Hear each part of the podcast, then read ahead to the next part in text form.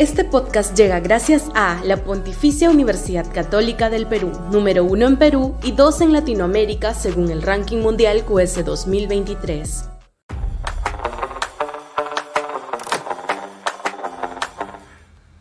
Al venezolano como compatriota. Aprende Francia. Sudaca, Perú. Buen periodismo.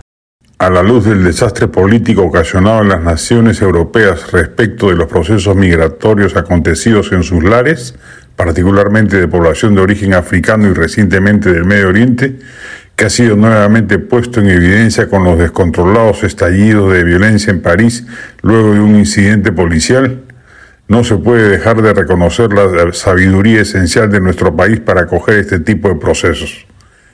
En Francia, la colusión del racismo derechista con el buenismo izquierdista terminaron por construir inmensos guetos urbanos de contingentes poblacionales auxiliados por la beneficencia, pero marginados del orden establecido, materia prima propicia para la marginalidad permanente, pobreza, delincuencia, disidencia.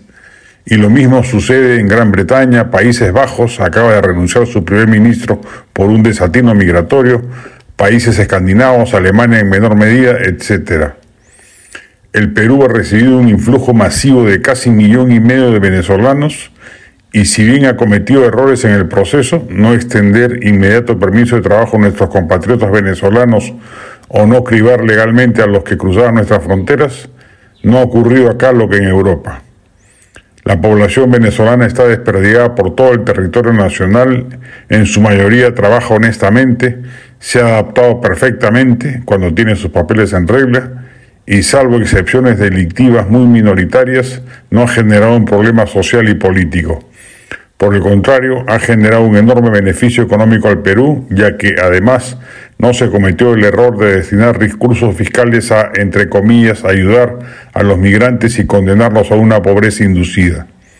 El Perú, en ese sentido, goza de una tradición histórica que ha sabido acoger procesos de migración, aunque algunos de ellos hayan sido originalmente procesos de esclavitud, población afro y oriental, y paulatinamente se va tomando conciencia de la necesidad de una mayor equidad social respecto de estas minorías que en buena medida forman parte del paisaje demográfico nacional sin ninguna fricción particular.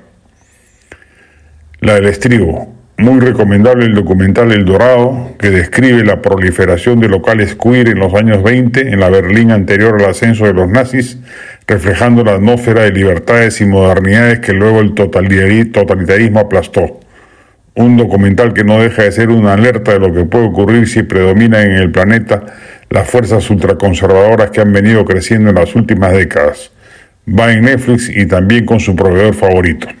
Este podcast llegó gracias a AFE, operador logístico líder en el mercado peruano que brinda servicios de almacenaje, transporte de carga, courier y cómics.